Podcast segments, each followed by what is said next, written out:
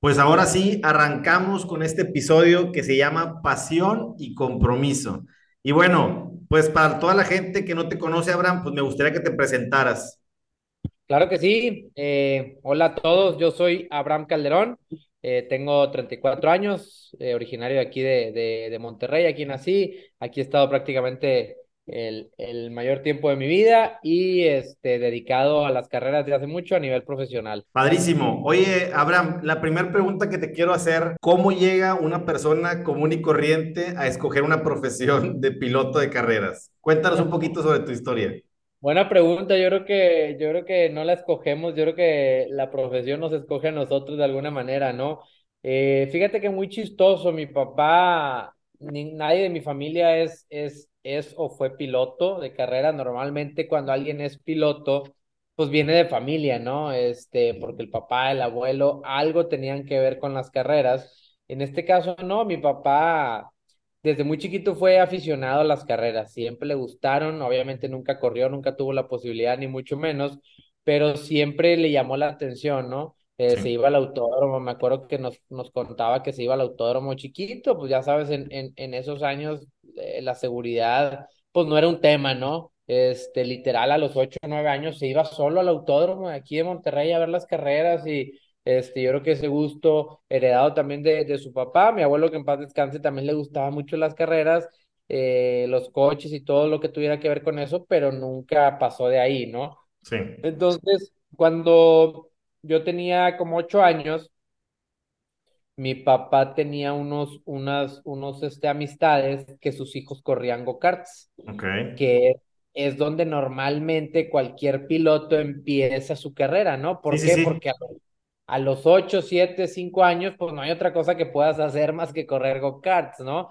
Sí. Este, creo que es la base, la base de cualquier eh, piloto a nivel internacional. Cualquiera que escojas seguro empezó en los Sí, go-karts, sí, sí, ¿no? me- he visto, por, por ejemplo, los de Fórmula Uno, todos empezaron por ahí precisamente. Todos empezaron por ahí exactamente porque te da mucha, muy buena base y ya estás compitiendo, o sea, al final de cuentas ya son competencias. Entonces, me llevaron como a los ocho años este, a, a practicar, hacía un día que ellos tenían de entrenamiento, dijeron, oye, pues llévate a tu, a tu hijo ahí para que se pase, literal, que se dé unas vueltas, y así fue, fuimos, nos dimos unas vueltas, nos paseamos y le dijeron a mi papá, oye, pues ¿por qué no lo metes a correr? O sea, pues tiene buena edad, está chiquillo, se ve que le gusta, pues mételo a correr. Y así literal, el siguiente fin de semana estábamos corriendo este, en el 98 me acuerdo que fue la primera carrera, estábamos corriendo nuestra primera carrerita de, de karts, este, y de ahí a la fecha, literalmente no nos hemos bajado, E-. Excelente.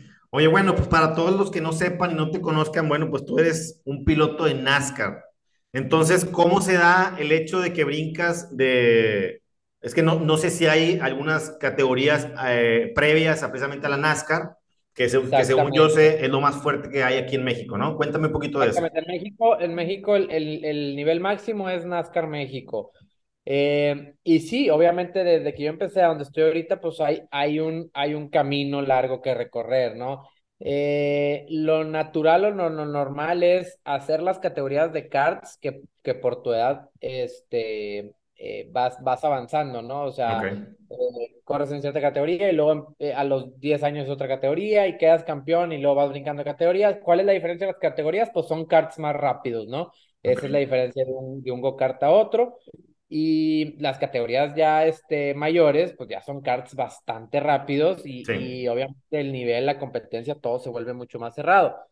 Nosotros pasamos de los karts a los carros turismo que se le llama, que son ya coches grandes, cerrados, este, en pistas grandes. Eh, en ese entonces se acababa de formar una categoría de Volkswagen, me acuerdo, de carreras, de bochitos de carreras, sí. en el 2003, 2004. Nosotros todavía estábamos corriendo karts, nos invitan a correr, eh, ha- hacemos el brinco para acá, tenemos buenos resultados. Después de ahí, todo esto era este, a nivel regional, ¿no? Eh, y a nivel nacional estaban dos categorías, que era la NASCAR y la Prestelar de NASCAR, que era otra categoría de, de coches de cuatro cilindros, ¿no? Este, entonces, fue karts, corremos este, los Volkswagen, después de los Volkswagen eh, conseguimos una oportunidad de correr a nivel nacional, eh, después de, de obtener buenos resultados en la categoría a nivel nacional, tenemos una oportunidad de, de, brincar a lo que es NASCAR, ¿no? Y ese fue el caminito que recorrimos y ese es el caminito normalmente que cualquiera pudiera o más bien debería de recorrer este, para ir como que escalando y ascendiendo, ¿no? Dentro de las categorías que hay dentro del país. Ok. Oye, eh, bueno, y cuéntame, cuéntame un poquito acerca de, esa, de la esa temporada. ¿Cómo te fue? ¿Qué resultados tuviste? ¿Qué fallas hubo? Cuéntame un poco. Bien, fue una buena temporada. Nosotros este, corremos para, para Escuería Telmex. Tenemos ya este, desde el 2013 que estamos con ellos. Eh, obviamente es un equipo que te presiona y a la vez te motiva a siempre eh, dar resultados, ¿no? A siempre ganar. Es un equipo que está muy comprometido con eso. Su objetivo siempre es ganar, ganar, ganar, ser los mejores. Entonces, obviamente eh, pues la exigencia también es, es este, eh, en conjunto, ¿no? Obviamente a mí me gusta ganar, me gusta eh, tener campeonatos, ser los mejores.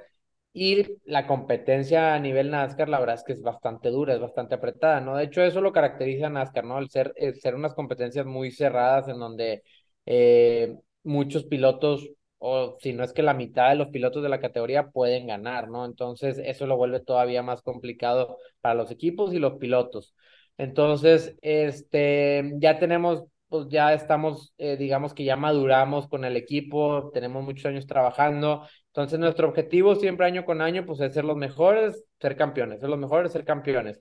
Eh, este año estuvimos muy cerca, nos quedamos segundo del campeonato a menos de 10 puntos de, de, del primer lugar, fuimos subcampeones, logramos tres victorias, varios podiums, eh, top 5 a lo largo de la temporada. Tuvimos buena temporada, desgraciadamente las, que, las carreras que no nos fueron bien, eh, tuvimos algún detalle, ¿no? Alguna falla que desgraciadamente, pues en esto de las carreras, las fallas, pues no, no, los fierros no tienen palabra, ¿no? O sea, al final de cuentas, estás, estás, llevando los fierros al límite y en cualquier momento pueden tener un desperfecto, ¿no? Entonces, desgraciadamente, por esa parte no tuvimos muy buena suerte, tuvimos dos fechas que nos afectaron el tema de los fierros, este, en otra fecha tuvimos una penalización, las demás tuvimos muy buenos resultados, pero bueno, al final de cuentas lo que paga aquí es la constancia, ¿no? Este, pero bueno, muy cerca, la verdad es que cerramos ganando, el fin de semana pasado fuimos a Puebla a correr y eh, fue una buena carrera, logramos la victoria, pero nos quedamos a nada del campeonato, hombre. Oye, y precisamente en la carrera que yo, que yo fui a verte, que es aquí, que fue aquí en Monterrey, que fue la penúltima, que fue precisamente eh, eh, donde te falla el coche, ¿no? Sí, caray, sí, sí, sí, ya no, ya no te voy a invitar. ya sé, yo traigo la, traigo la mala suerte. Oye, y, cuéntame, un poquito qué pasó ese día, porque me imagino que has de haber estado estallando de...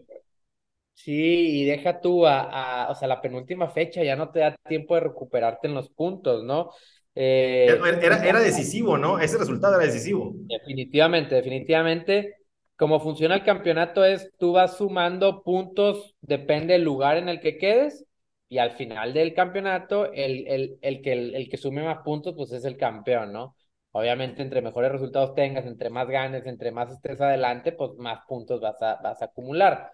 Justamente antes de esa penúltima fecha, Monterrey veníamos primero del campeonato con cuatro puntos de, de diferencia y después de esa fecha nos fuimos a segundo con 18 puntos en contra. Eh, esa fecha habíamos tenido buen, buen, buen sábado, buen día de prácticas, calificamos quinto. Este, la verdad es que teníamos muy buen coche, creo que pudimos haber tenido un top 3 sin mayor problema, pero lo que nunca, justamente en la formación de parrilla antes de arrancar, el coche se, se murió, se apagó, ya no pudo prender, me tuvieron que empujar a pits perdimos 14 vueltas para repararlo y el detalle fue un tema eléctrico, un tema eléctrico en el distribuidor, lo que distribuye la chispa a las, a las bujías, por así decirlo, un módulo que le llaman, el módulo que hace que, que retenga la energía o que salga la energía de ahí, eh, se fundió. Oye, entonces literalmente estuviste a nada de ni siquiera participar, ¿no? Exactamente, sí, o sea, si no, pudimos, si no hubiéramos podido reparar la falla, no hubiéramos podido participar, o sea, porque ni siquiera arrancamos la carrera. Afortunadamente me empujaron a pits, pudimos solucionarlo, pero perdimos 14 vueltas, ¿no? Y, es imposible, es imposible, tienes que tener un avión. Es imposible este, recuperar 14 vueltas, no hay manera. Digo, son carreras largas, son dos horas, pero no hay manera. O sea, Sí, claro, obviamente, sí, sí, sí, te, te estás peleando segundos en cada vuelta, o sea, es imposible que, que le, le saques a alguien cinco minutos. No hay manera, exactamente, no hay manera. Entonces, pues digamos que esa, esa carrera, ese resultado nos puso contra la pared, realmente nos puso contra la pared y, y ya veníamos a, con condiciones muy difíciles a la final. Yo tenía que ganar y el que venía primero tenía que quedar quinceavo, me parece. Entonces, impos- casi imposible. sí, difícil. Entonces, pues bueno, se nos peló por ahí. Definitivamente Monterrey, esa carrera fue la que, la que nos vino a, a acabar. Y pues irónico porque corrimos dos veces en Monterrey y la pasada en Monterrey ganamos, o sea, literal la, la, la otra cara de la moneda. Sí, es correcto. Oye, ¿qué te iba a decir? Y, y- pero cuéntame, porque hay, hay una parte bien importante que yo quisiera que nos contaras. Eh, ¿qué tanto, qué tanto hace el carro y qué tanto hace el piloto? ¿Qué tanto es importante el coche y qué tanto importa el piloto? Cuéntame un poquito, ¿qué, qué- cuál es tu La apreciación? pregunta, la pregunta del millón. Sí, Eh, la verdad es que definitivamente es un 100% el coche, 100% el piloto, así tal cual. O sea, yo no puedo, sí puedes hacer cierta diferencia definitivamente, tú puedes tener un coche para, para quedar en el top 5 y a lo mejor puedes quedar en el top 3 o incluso a ganar, pero tiene que estar muy cerca el coche en- del óptimo para poder tú ponerlo ahí. No puedes tener un coche que, que esté para lugar veintiavo y ganar. O sea, es muy difícil que eso pase. ¿Por qué? Porque el coche es el que te va a permitir o el que, o el que este, permite ir a cierta velocidad a la curva, ¿me explico? sí, O sea, en las curvas es donde haces la diferencia y en las rectas también, pero la recta pues viene después de una curva, entonces lo rápido que tú puedas hacer una curva depende 100% del coche, obviamente la habilidad del piloto, pero sin una no hay otra. O sea, el coche puede estar para ganar y si el piloto no, no, no, no tiene la habilidad, no van a ganar si el piloto es muy bueno y el coche no funciona, no van a ganar. O sea, sí, definitivamente es una combinación de un 100%. No puedes tener un coche muy bueno con un piloto regular, no vas a ganar. Y al revés, no puedes tener un piloto regular con un coche muy bueno, no van a ganar. O sea, esa es la fórmula. claro. Y eso me, me lleva a la pregunta obligada de qué tan importante es tu equipo eh, en general. Porque atrás de ti 100%, en- entiendo que hay cinco, seis, 100%. diez gentes.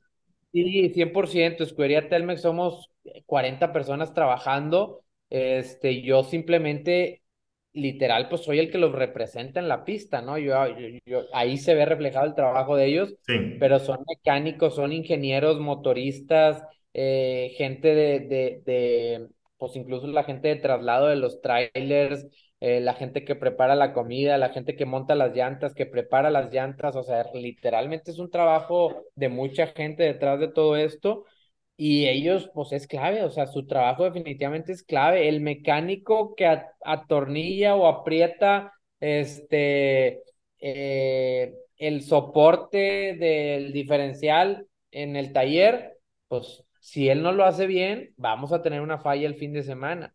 El ingeniero el ingeniero de cabeza de cada coche, si no toma buenas decisiones para los ajustes, no vamos a poder tener un coche rápido. El sí. motorista, si el motorista no hace bien su trabajo, si no, si no este, saca la máxima potencia al motor, pues no vamos a tener buena velocidad. Entonces, definitivamente el equipo es el respaldo y es lo que hace que puedas pelear un campeonato. Solo nunca lo vas a poder lograr. O sea literalmente tú eres, tú- como tú dijiste, eres un representante de todo lo que hay detrás, ¿no?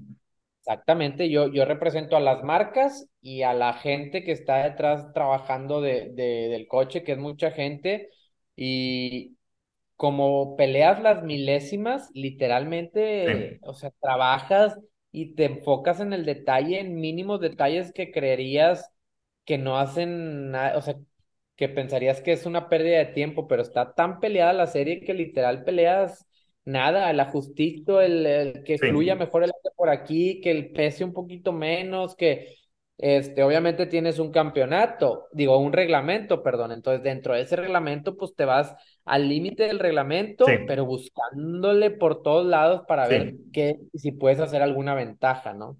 Fíjate que precisamente te iba a preguntar, porque yo, yo no sé, pero yo supongo que todos los carros de NASCAR deben de tener mismo motor, misma transmisión o no. Todos son igualitos. Entonces, ¿qué lo, qué lo hace más rápido? Eso, eso no entiendo. Lo que lo hace más rápido es la puesta a punto. ¿Qué es la puesta a punto? La puesta a punto de todo el coche, de la suspensión básicamente. La suspensión es lo que hace toda la diferencia porque la suspensión es lo que va a determinar cómo trabaja tu coche en las curvas. ¿Me explico? O sea, y la suspensión o el chasis al coche le puedes mover mil, mil cosas. O sea, bajarlo, subirlo, ajustar dureza de los resortes amortiguadores, la distribución del peso del coche para que en la curva pues, se comporte de cierta manera, la inclinación de las llantas de adelante, mueves los ejes de atrás, las barras de tracción, de, o sea, hay mil cosas y eso va a hacer la diferencia. Y ese trabajo es del ingeniero. Tú le reportas al ingeniero en las prácticas, oye, ingeniero, ¿sabes qué? Al entrar a la curva, este, siento que la parte de adelante no tiene mucho agarre, entonces, pues me, me empuja, digamos, el frente, se me sí. desliza del frente.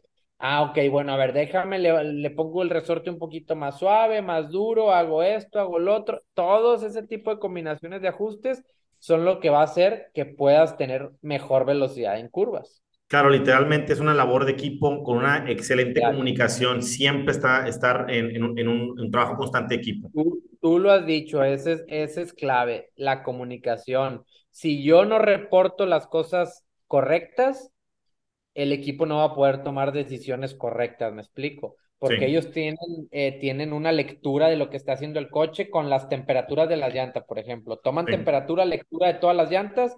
Oye, esta está más caliente que esta, ¿por qué? Ah, pues quiere decir que está teniendo mayor carga, es una mayor carga en esa llanta, quiere decir que está haciendo esto el coche, ¿no? O sea, ellos también tienen cierta información sin que yo se las diga, que les puede ayudar a saber cómo, cómo tomar decisiones pero es clave. Hemos tenido, y a mí me ha tocado ver muchos pilotos muy rápidos que no saben pasar buena información y difícilmente van a tener buenos resultados. Me claro. explico. Porque ahí, el, no, o sea, el, el piloto es el, es el link entre lo que hace el coche y el ingeniero. O El sea, ingeniero no iba manejando. Tú a final de cuentas, la experiencia del piloto también importa bastante al, para poder comunicar toda esa información. Totalmente, es el piloto ahí es donde ahí es donde hace mayor peso el piloto para tener una buena comunicación y en conjunto poder poder tomar una decisión. Hay que hacer esto, hay que hacer lo otro. Ya cuando eres muy experimentado, incluso tú puedes proponer ajustes. Sí, Oye, ingeniero, ¿qué, qué pasaría si hacemos esto, si bajamos aquí un poquito, si levantamos acá, si le quitamos caster, camber, le ponemos, o sea, todo, ya puedes opinar un poquito más porque ya tienes un poquito más de experiencia y ya sabes el comportamiento de todos esos ajustes, ¿no? sí, es Entonces, correcto. esa es la clave, esa es la clave y esa es la diferencia entre el primero y el décimo lugar. Ok. Oye, Abraham, otra, otra pregunta que te quiero hacer. Yo creo que todos los pilotos que entran a, a una carrera, porque vi que eran más de 20, todos quieren ganar, ¿sí? O sea, Todos, nadie entra para decir, yo voy a llegar en último lugar el día de hoy. O sea, no creo, tienes que no querer ganar. La definitivo. pregunta es, ¿qué significa para ti el compromiso? ¿Qué envuelve el compromiso que tú tienes como piloto con tu escudería para poder llegar a los resultados que tú quieres?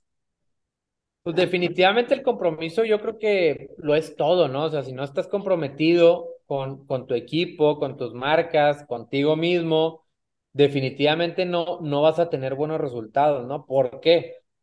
Porque el compromiso mismo que requiere el esfuerzo de, de, de correr al final de cuentas, ¿no? O sea, requiere un compromiso, el dar buenos resultados, el prepararte físicamente, mentalmente, alimentarte bien, dormir bien, o sea, es un gran compromiso. ¿Por qué? Porque el nivel de la categoría no está para menos, o sea, si, si no tuvieras compromiso, pues no le vas a poner la misma, las mismas ganas, Sí, este, de, de, y el mismo deseo de querer, de querer ganar, ¿no? O sea, es bien diferente querer a realmente este, hacerlo, ¿no? Porque pues sí, a lo mejor todos quieren ganar, pero la diferencia yo creo que está precisamente en eso, ¿no? En el compromiso que tú tengas con el equipo y, y contigo mismo, ¿no? Es decir, pues yo quiero ganar, bueno, quieres ganar, pero ¿qué vas a hacer para ganar, no? Es correcto. Y yo creo que eso lo determina el nivel de compromiso que tengas, ¿no? Así es. Oye, fíjate eh, que me estaba, me estaba acordando que algún día tú y yo íbamos, íbamos entrenando en la bicicleta, para los que no saben, los dos entrenamos ciclismo de montaña,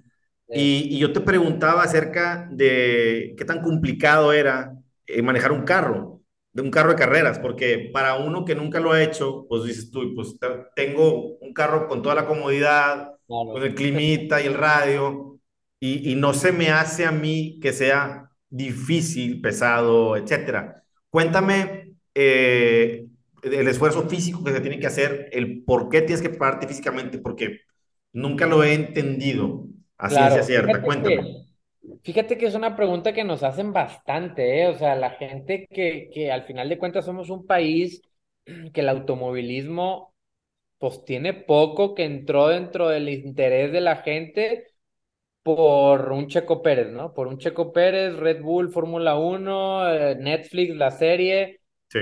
Creo que impulsó o catapultó mucho el automovilismo eh, en los mexicanos.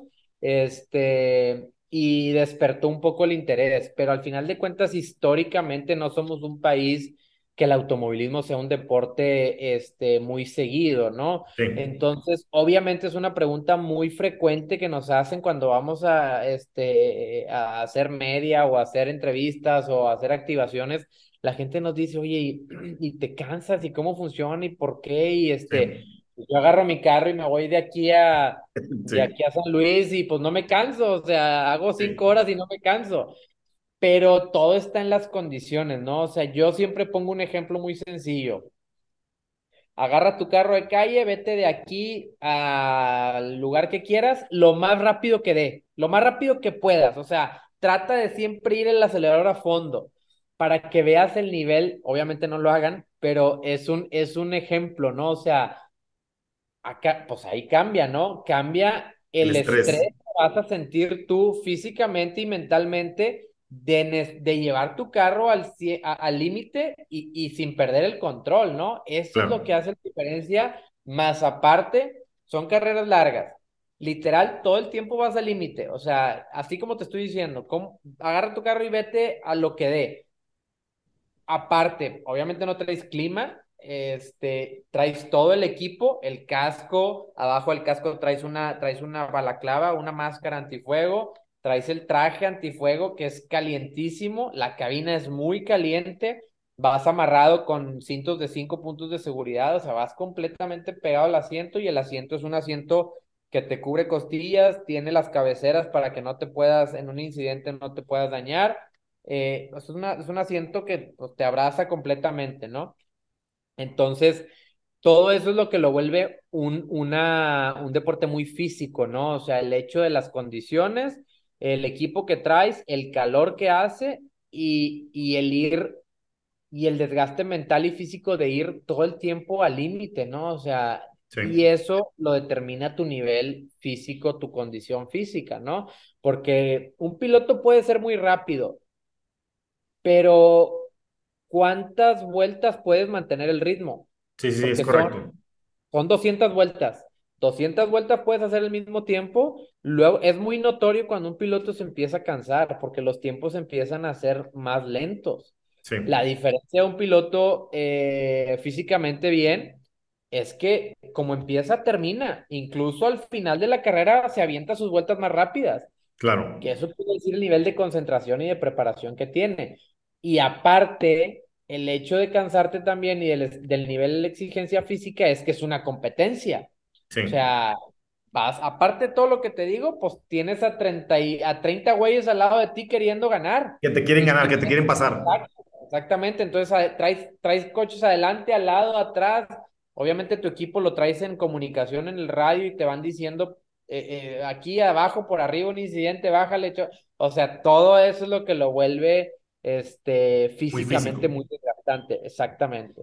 Oye, Abraham, y cuéntame algo, siempre he tenido la, la, la, curiosidad de preguntarle a un piloto del miedo. ¿Sientes miedo cuando vas a correr? Eh, ¿qué, ¿qué, es lo que sientes o, o, cómo lo, o cómo lo dominas? O, cuéntame. Fíjate que yo creo que si sintieras miedo, yo creo que no lo harías. O sea, a mí y muchos pilotos este, que, que hemos platicado el tema, yo creo que no es miedo, es una, por ejemplo, a mí en lo personal, antes de cada carrera me pongo como ansioso, ¿no? O sea, como, como ansioso de ya quererme subir, porque como que esa espera el domingo antes de la carrera, Te mata. como que, exacto, o sea, como que es, es, es, es nerviosismo, ansiedad de ya subirte, pero es bien chistoso porque te subes, te amarras ya los momentos previos, prendes el coche, empiezas a avanzar y se acaba ese, ese nerviosismo, ¿no? Sí. Pero yo no le llamaría miedo, yo creo que vuelvo a lo mismo, yo creo que si tuvieras miedo, yo creo que no lo pudieras hacer. O si hay algún piloto que tiene miedo, yo creo que difícilmente va a poder ser un piloto ganador, Sí, sí, sí, es correcto. creo yo, ¿no? Porque pues al final de cuentas las carreras involucra, involucra, digo, como todo, un riesgo, pero pues el ir al límite, el ir todo el tiempo este, eh, buscando, el, buscando el error, eh, pues obviamente con miedo, pues yo creo que te frenaría un poquito. Si, si, si frenas aquí, a lo mejor con miedo frenarías pues 10 metritos antes, ¿no? Y eso hace la diferencia. Entonces, a mí en lo personal es eso y coincido con varios pilotos con los que he platicado, que es más como ese nerviosismo, esa ansiedad de del antes de la carrera, del previo, ¿no? De, de, de, de, de lo que va a pasar en carrera, pero, pero no, creo que miedo no, no es. Ok. Oye, Abraham, ¿y, y cómo, siempre le he querido preguntar a un piloto, ¿y, y cómo maneja un piloto de carreras en la calle? Fíjate que yo creo que si fuéramos puros pilotos en la calle, se reduciría un 70% los accidentes. Sí hay pilotos que manejan muy rápido, pero creo que el mismo hecho de, de ser piloto te da unas tablas o una base o un conocimiento de, de cómo reaccionar en cierta, en cierta este, situación, ¿no? De peligro. Yo en lo personal soy bastante tranquilo, me gusta ir rápido, pero no, no, no de más, no exagerado, no de esos, no como loco, como, como dicen por ahí, ¿no?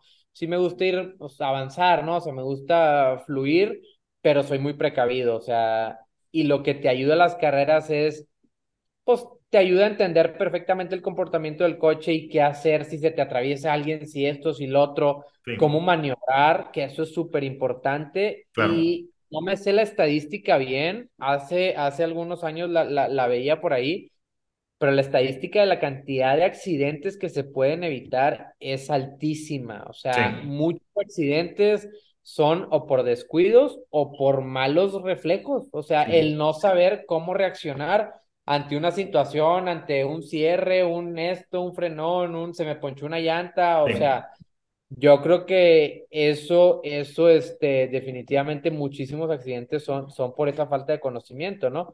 Pero, pero pues sí, obviamente el, el estar en las carreras, el manejar a 200 kilómetros por hora, por dos horas, el ir al límite, pues el, el manejar en la calle, pues prácticamente, pues se te hace nada, ¿no? Es correcto. Oye, ¿pudieras tú englobar eh, en, en- en unas palabras la personalidad de los pilotos? ¿Cómo es la personalidad en general, en general de un piloto? Fíjate que es bien variado, pero eh, la mayoría muy competitivos y muy agresivos, o sea, agresivos en el sentido de, pues, a menos así me, así me siento yo, es, es, es, pues, quieres ganar, siempre quieres ser el mejor, la competencia te mueve, ¿no? Y al final de cuentas, por algo, por algo estás ahí, por algo estás corriendo, porque quieres ser el mejor, porque, porque te gusta obviamente la adrenalina, la velocidad, la competencia, y, y para ganar o para estar en la categoría en la que estamos, en lo que es NASCAR México, se necesita cierta agresividad, ¿no? Agresividad sí, hablando competitivamente. sí, Entonces, los pilotos normalmente que ganan, que están adelante, son competitivamente agresivos. sí. Este, y eso es una constante y normalmente son, son, son pilotos prepara muy preparados físicamente. O sea, creo que eso es como una constante. Ok. Oye, ¿hay contacto eh, en la carrera de los coches? Mucho. En la categoría de nosotros, NASCAR, mucho. ¿Por qué? Porque el tipo de coche te lo permite. O sea, el hecho de llevar las llantas cubiertas como tal, Sí, sí. comparación un Fórmula uno por ejemplo, Y que viene suelta, que viene libre. Exacto, el carro de Fórmula 1 tiene tantas alerones, tantas este, partes de ingeniería, eh, digamos que al descubierto, que es muy fácil que un roce las rompa y que el rendimiento del coche ya no sea el mismo. Pero NASCAR, por ser coches más grandes, más pesados, más fuertes, por así decirlo, un rozón, un recargón, un, un, un, un empujón, son bastante comunes y bastante normales. ¿Y, no ¿Y, es, permitido? ¿Y es permitido? Sí, es permitido siempre y cuando no afectes la carrera del otro. O sea, si lo pones en el muro, si le, si le hay un contacto y lo, y lo, y lo, y lo, este, lo sacas de la carrera, hay una sanción. Pero los rocecitos, los empujoncitos ahí deportivamente hablando, se valen. O sea, se vale hacer esto. Se vale hacer esto exactamente, pero pues que no se vea como que lo estás haciendo adrede, ¿no? Muchas veces la misma competencia te obliga a hacerlo porque muchas veces pues entras dos lado a lado, este, o tres lado a lado incluso, porque a lo mejor alguno salió un poquito mal de la curva y ya se le metió alguien por abajo, pero hay otro arriba, entonces, pues lo mismo apretado de la pista te hace que haya esos empujones y esos roces, pero los pilotos estamos conscientes hasta qué punto es deportivo, ¿no? Sí, claro, inmediatamente creo que lo vas a percibir si no... Muy fácil. Si, es este condolo, vaya. Exactamente, exactamente, es muy fácil, es muy fácil este, determinarlo y también este, eh, la gente que se encarga, los directores de carrera que están revisando o este, los visores de carrera, pues también saben exactamente cómo, cómo, este, cómo es un, un roce de carrera, ¿no? Y no se diga en NASCAR, NASCAR Estados Unidos, que al final de cuentas somos una filial de NASCAR Estados Unidos, NASCAR viene de Estados Unidos. Allá los contactos también se dan, pero siempre y desgraciadamente es lo que la gente le gusta. O sea, a la gente le gusta ver acción, la gente le gusta ver golpes, este, rozones, que salga volando una llanta y este, por eso NASCAR es muy espectacular. Sí, es correcto, que te iba a decir que precisamente a eso va la gente a ver NASCAR. Claro, a ver. Es un show, es un, es un show diferente, por así decirlo, ¿no? Sí, por ejemplo, en Puebla se definió el campeonato de la Truck Series México, que son, son unas troquitas abajo de NASCAR, ¿no? Este, son para chavos, corren un poquito menos, tienen una forma de una pick-up de carreras. Este, se definió el campeonato en la meta y llegaron chocando, literal. O sea, estuvo bien emocionante y la gente bien prendida, grite y grite, y eso le emociona a la gente, ¿no? Entonces, y por la cantidad de coches que somos, eh, es muy dado, o sea, los roces. Sí, claro, salen 30 carros a lo mejor. Exactamente, a diferencia de una Fórmula 1, que claro, ver Fórmula 1 pues es espectacular la ingeniería y lo que involucra un coche de Fórmula 1, pero la gente lo cataloga como carreras no tan divertidas, son un poquito más aburridas. O sea, la, carrera de Fórmula 1 es para la gente que le entiende realmente porque no hay tanta acción, no hay tanta emoción, me explico. Es correcto. Por eso tiene tanta gente. Es correcto. Oye, y cuéntame ya por último, Abraham, eh, tus planes para el próximo año. Sacarnos la espinita, este, definitivamente necesitamos conseguir ese campeonato. Este, estuvimos muy cerca, el equipo trabajando duro y pues con la, con la misma, con la misma meta, el mismo objetivo, hay que prepararnos, hay que aprender de lo que, de los resultados, aprender de lo que salió mal. Como dicen, unas veces se gana, otras veces se aprende. Creo que tenemos áreas de oportunidad y siempre se puede mejorar y es lo que vamos a trabajar para el siguiente año. Ya tenemos este preparado ahí un plan de trabajo para el siguiente año porque literal, pues tú sabes, el tiempo se pasa bien rápido y es correcto. La siguiente temporada empezó ya, o sea, el domingo fue la carrera final, el lunes ya, ya empezó el siguiente año, entonces vamos a trabajar fuerte por ese campeonato y, y, pues creo que el equipo, la, escudería Telmex se, se, lo merece y ese va a ser el objetivo. Perfecto, Abraham. Pues te felicito por ese segundo lugar. La verdad es que se dice fácil, pero se logra con muchísimo trabajo. Definitivamente, sí, pues las friegas en la bicicleta, tú sabes cómo son. es correcto, es correcto, hermano. Pues gracias y hasta la próxima. No, seguro al contrario, gracias ahí a todos, saludos a todos los que nos ven y, y pues un abrazo, mi Gracias, saludos. Saludos.